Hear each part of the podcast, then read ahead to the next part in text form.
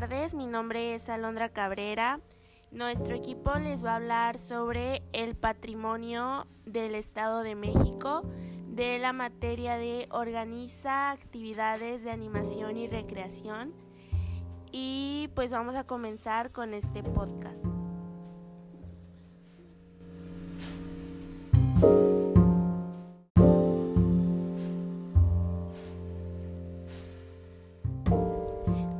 Primer punto vamos a comenzar con los cinco centros turísticos. La Cineteca Nacional. Esta fue inaugurada en 1974, cuenta con 10 salas, un foro al aire libre y locales comerciales. Además de ver películas, puedes hacer muchas otras actividades, como realizar seminarios o cursos, comprar artículos relacionados con el cine y tomar un café o un rico trago. La Cineteca Nacional de Ciudad de México cuenta con una colección digital de 70.000 títulos de cine y 16.000 libros sobre la materia. Sus puertas abren de lunes a viernes de 9 a.m. a 6 p.m. Madrugando seguramente no te perderás de nada. El Palacio de Bellas Artes. Este edificio histórico fue construido como parte de las celebraciones de la independencia de México, con una arquitectura sin igual que podrás admirar durante horas. La fachada posee bellas esculturas, hechas de mármol italiano. El interior tiene un estilo de arte deco, con motivos que mezclan lo prehispánico y moderno, ya que fue remodelado con posterioridad. Este lugar turístico están exhibidos murales de algunos de los pintores más importantes de México, como Rivera Orozco y Tamayo, entre otros.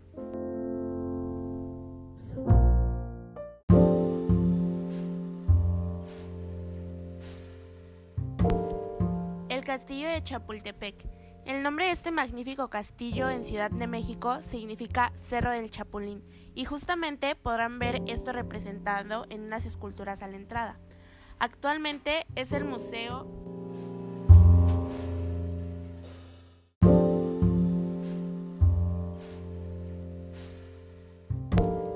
de Historia Nacional de México y posee inmensos murales para admirar, con una arquitectura única, huellas de la historia prehispánica colonial e imperial. También podrás ver piezas militares, joyas y una vista increíble de sus hermosos jardines rebosantes de flores. El horario de apertura y cierre, martes a domingo de 9 a.m. a 5 p.m.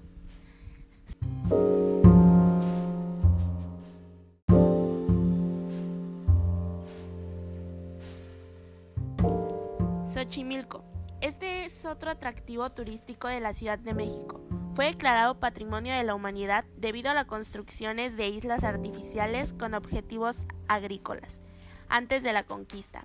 Esta es sin duda una experiencia sin comparación, donde podrás beber una cerveza mexicana, escuchando a los mariachis y navegando en una trajinera multicolor. Si tienes suerte, quizás encuentres una con tu nombre. Te podemos asegurar que en esta divertida travesía querrás unirte al canto de las serenatas y te reirás sin poder evitarlo. En el embarcadero se pueden ver barcos transportando diferentes puestos de comida, flores y otras mercaderías. El Museo de Frida Kahlo. Cuatro años después de su muerte, la Casa Azul se convirtió en el Museo de Frida Kahlo. Esto fue el 13 de junio de 1954. Previamente, en estos tiempos de la Revolución, este edificio sirvió como refugio para muchos soldados. En esta emblemática casa se reciben 200.000 personas al año, y aunque se conservan los objetos personales de Frida Kahlo y Diego Rivera, su esposo, así como su decoración original. Entre las obras que se exhiben del artista encontraremos las dos Fridas y Viva la Vida. Vamos a continuar con sus cinco tradiciones. El Día de la Virgen de Guadalupe. La devoción a la Virgen de Guadalupe está profundamente arraigada en el pueblo mexicano, por lo que la celebración de su día es una de las fiestas tradicionales más importantes y concurridas. Se celebra el 12 de diciembre, última fecha en la que la Virgen se le apareció a San Juan Diego en el cerro de Tepeyac. Las celebraciones inician el 11 de diciembre a las 6.45 pm, con una serenata popular a la Virgen, así como otros homenajes a ellas. La piñata. Esta es una tradición altamente extendida y practicada.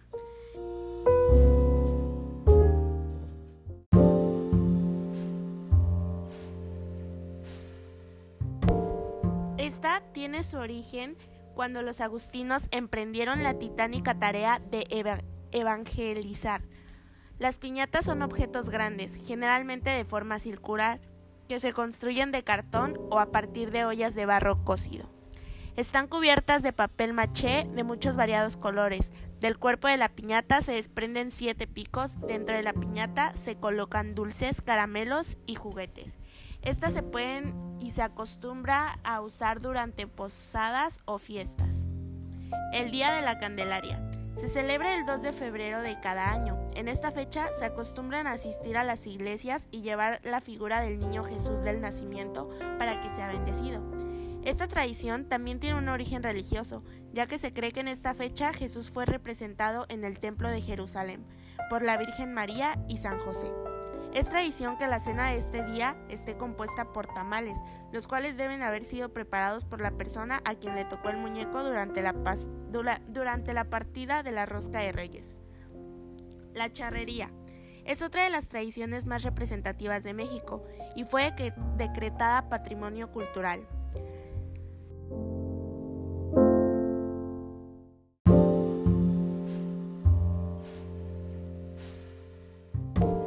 Inmaterial de la Humanidad por la UNESCO. La charrería como tal consiste en el arte del manejo del caballo.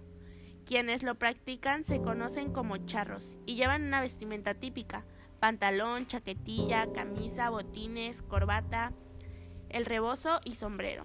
Se utilizan colores oscuros como el marrón, negro, azul, gris y verde. Algunas, algunas prendas como el pantalón se adornan con gruecas. Las charreadas son eventos deportivos similares al rodeo, en las que participan los charros y realizan diversas maniobras. Los toritos. Esta es una de las tradiciones más vistosas y pintorescas de México. Se celebra en los pueblos durante las festividades religiosas como los días de los santos y las vírgenes. Consiste en que una persona cargando una estructura en forma de toro, cuyas ruedas están cubiertas con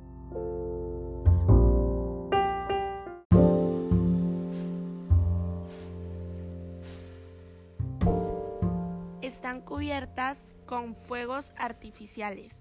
Baila, corre y persigue a los demás mientras de fondo suenan acordes de música popular. Como último, pero no menos importante, tenemos el Día de los Muertos. El Día de los Muertos se celebra el primero y el 2 de noviembre de cada año.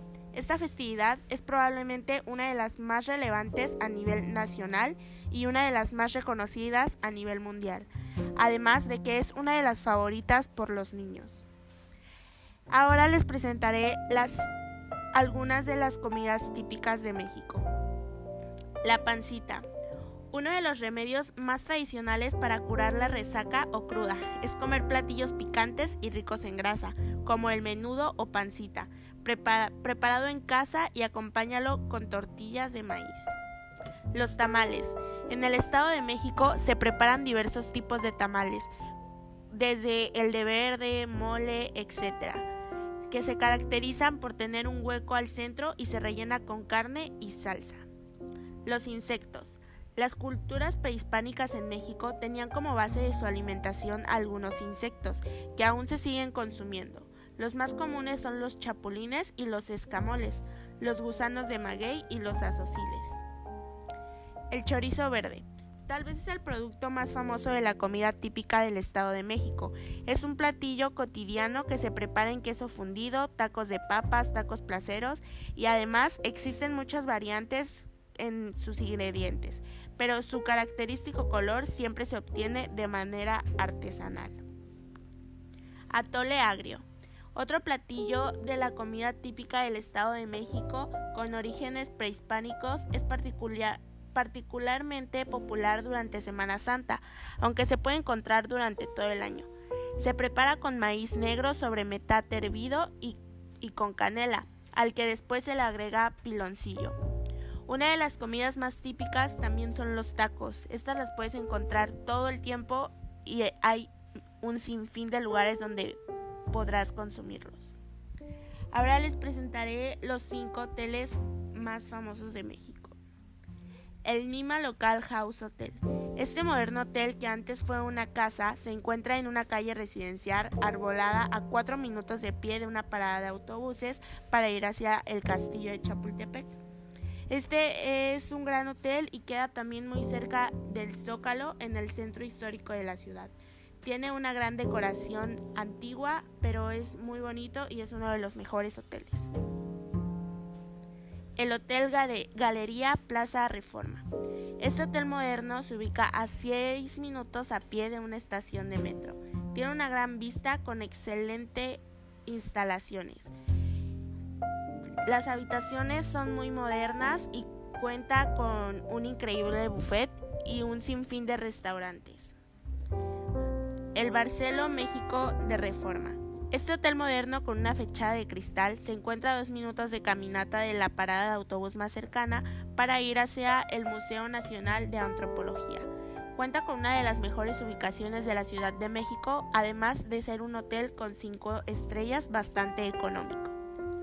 El Hilton México City Santa Fe.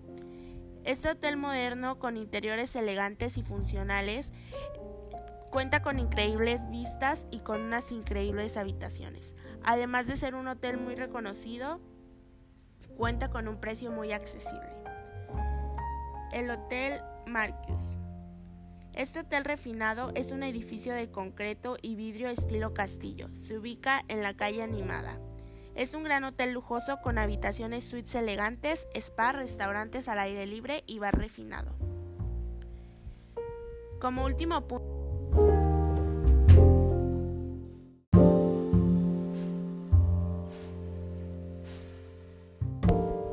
como último punto les presentaré los cinco restaurantes más conocidos de México. El Roma. A pesar de que ya tiene muchos años de apertura, todavía es difícil encontrar mesas sin reservación. Posicionado en una esquina discreta de la Roma, el restaurante sigue la estricta filosofía de apoyar los productos nacionales. Lo demuestra en todos los aspectos. El Jardines del Pedregal.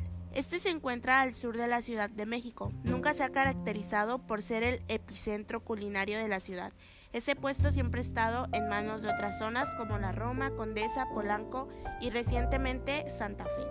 Aunque la innovación siga estando en otros lados del sur, cuenta con un restaurante que se atreve a ser diferente. El lugar ha sido diseñado meticulosamente para que ningún espacio desentone en lo más mínimo, y mucho menos para que quede desperdiciado. Es garantizado encontrarse con un menú tan amplio del chef Edgar Núñez. El Quitonil.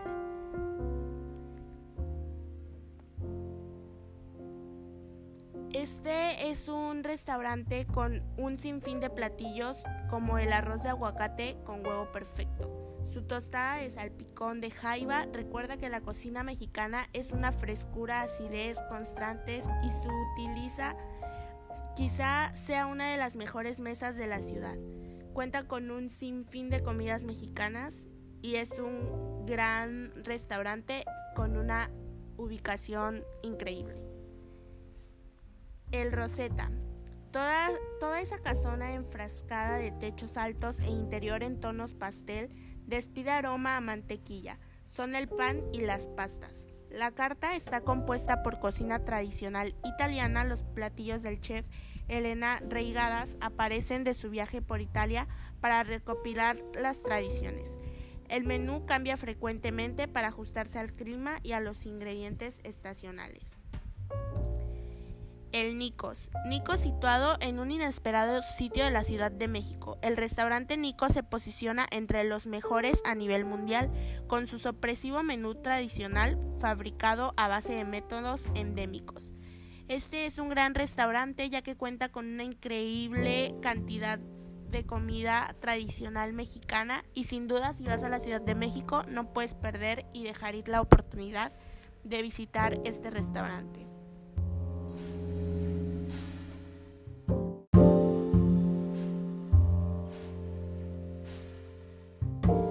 Bueno, de nuestra parte sería todo. Espero les haya servido estos lugares y que les dimos a conocer sobre el patrimonio de la Ciudad de México. Adiós.